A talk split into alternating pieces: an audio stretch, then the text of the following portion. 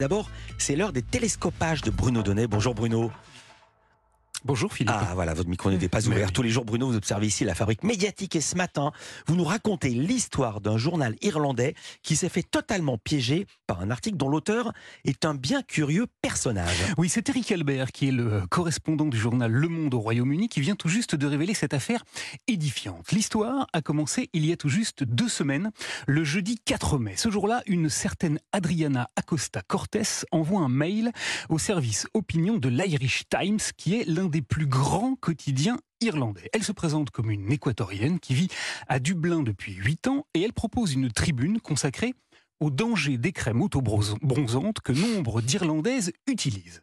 Quatre jours se passent et l'une des rédactrices en chef du journal lui répond elle lui écrit que son papier est très original, qu'il fait réfléchir, mais elle lui suggère tout de même une ou deux petites modifications. Adriana Acosta Cortés modifie donc très légèrement son texte et la rédactrice en chef lui dit Ok, nous sommes d'accord pour le publier. Elle lui demande alors de lui envoyer une photo ainsi qu'une courte biographie. Adriana Acosta Cortés s'exécute.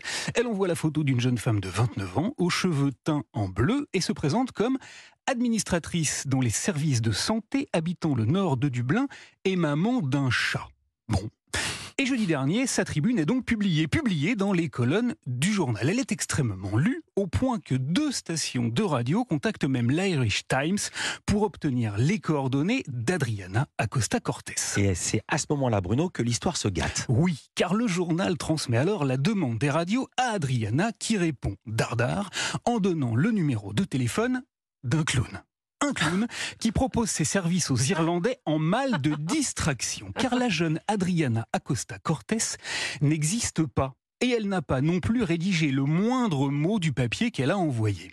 La personne qui est derrière cette gigantesque supercherie et dont on ne sait toujours absolument rien aujourd'hui encore, de l'identité réelle, s'est en fait contentée d'utiliser un programme d'intelligence artificielle pour créer ce texte de toutes pièces. Bref, l'Irish Times s'est fait empapaouter dans les grandes largeurs. Alors, le journaliste du Monde, Eric Albert, a pris contact via Twitter avec l'auteur de cet énorme canular. Il ou elle, on ne sait pas, n'a pas accepté de lui parler au téléphone, mais a bien voulu lui répondre par écrit. Et il ou elle explique avoir tout simplement demandé au robot conversationnel chat GPT, on comprend mieux la formule maman d'un chat, de bien vouloir rédiger une tribune de 1000 mots sur les dérives du bronzage artificiel afin de duper le journal et de montrer que n'importe qui peut parfaitement faire publier n'importe quoi, opération réussie, et dire qu'il eût suffi pour se prémunir de cette énorme gag de l'intelligence artificielle qu'une intelligence humaine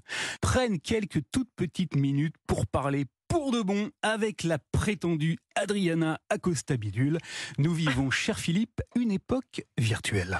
Merci beaucoup, Bruno Donnet et Jean Témoigne. Vous êtes bien là dans le studio, même un jeudi de l'Ascension.